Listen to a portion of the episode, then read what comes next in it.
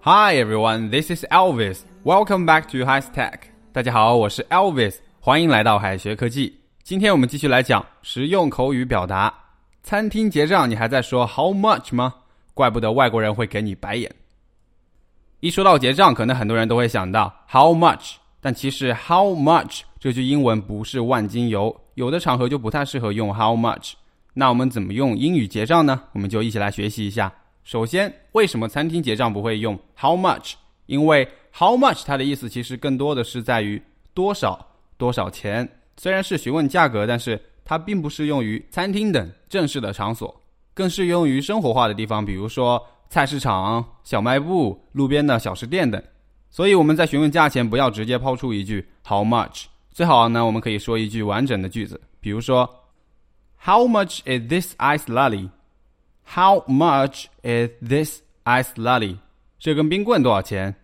在餐厅吃饭呢，都会写账单，所以在结账的时候，我们会用到一个单词，那就是 “b i double l bill”。我们就来看一下和 “bill” 有关的结账的表达。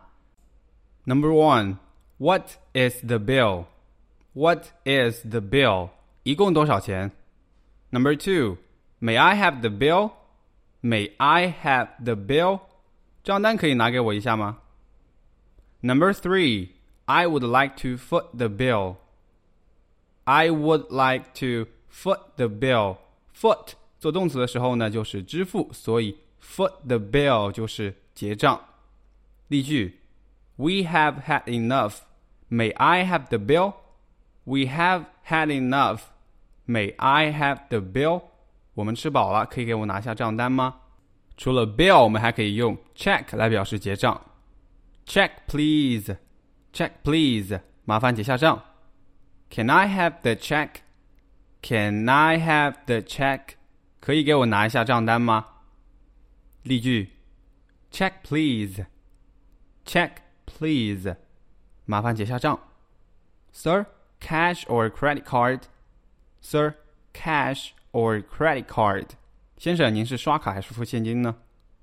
那我们知道了，check 和 bill 都是账单的意思，区别在于 bill 是英式英语，check 是美式英语。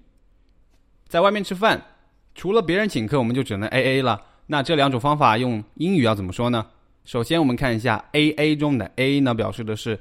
algebraic algebraic 代数 average average 平均的，那这两个单词组合在一起，algebraic average 就是分摊账单的意思。现在就是比较流行的 AA 制。除了 algebraic average，还可以说 go Dutch。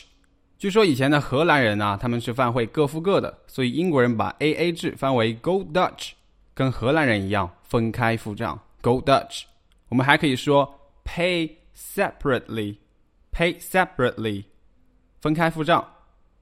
You got it last time, let us go Dutch this time. You got it last time, let us go Dutch this time. 上次是你请的，我们这次 A A 吧。下个表达 split the bill，split the bill，split 撕开，但不是真的把账单撕开，而是各付各的。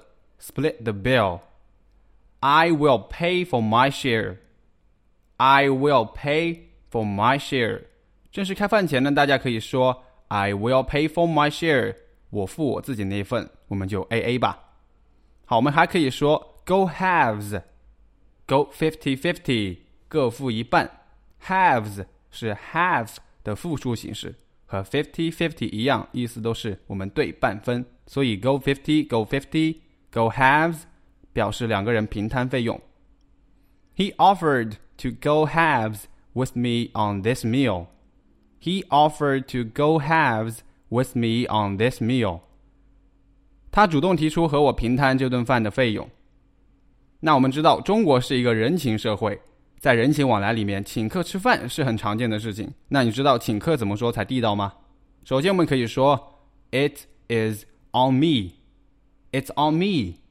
It's on me 可以理解为这次的账算我的，意思是我买单。还可以说 It's my treat", "It" It is my treat.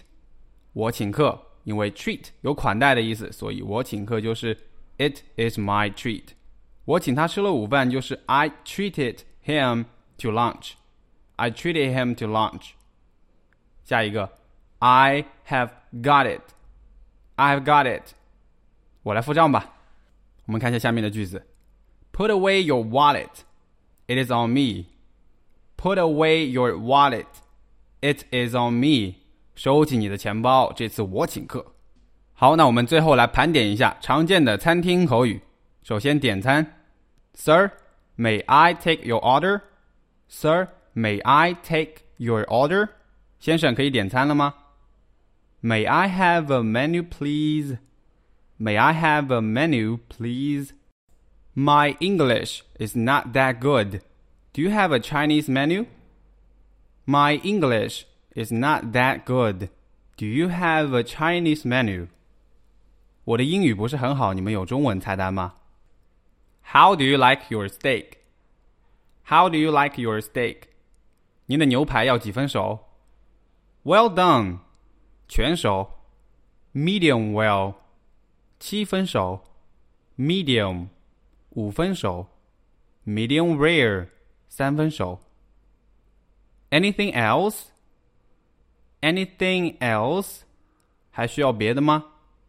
No, that is all. No, that's all. 不用，够了。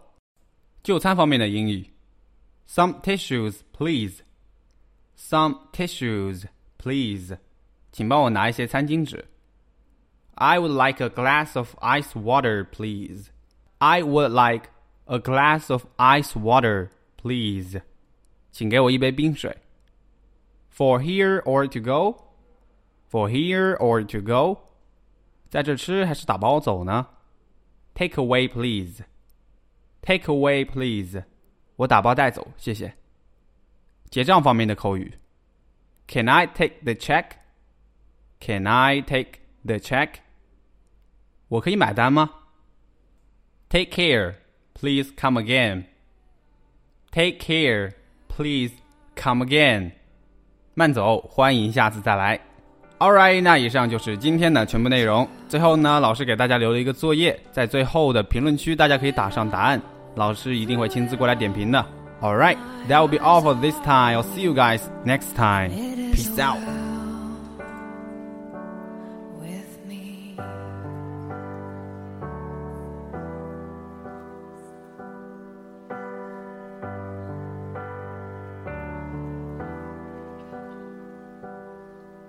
Far be it from me to not believe,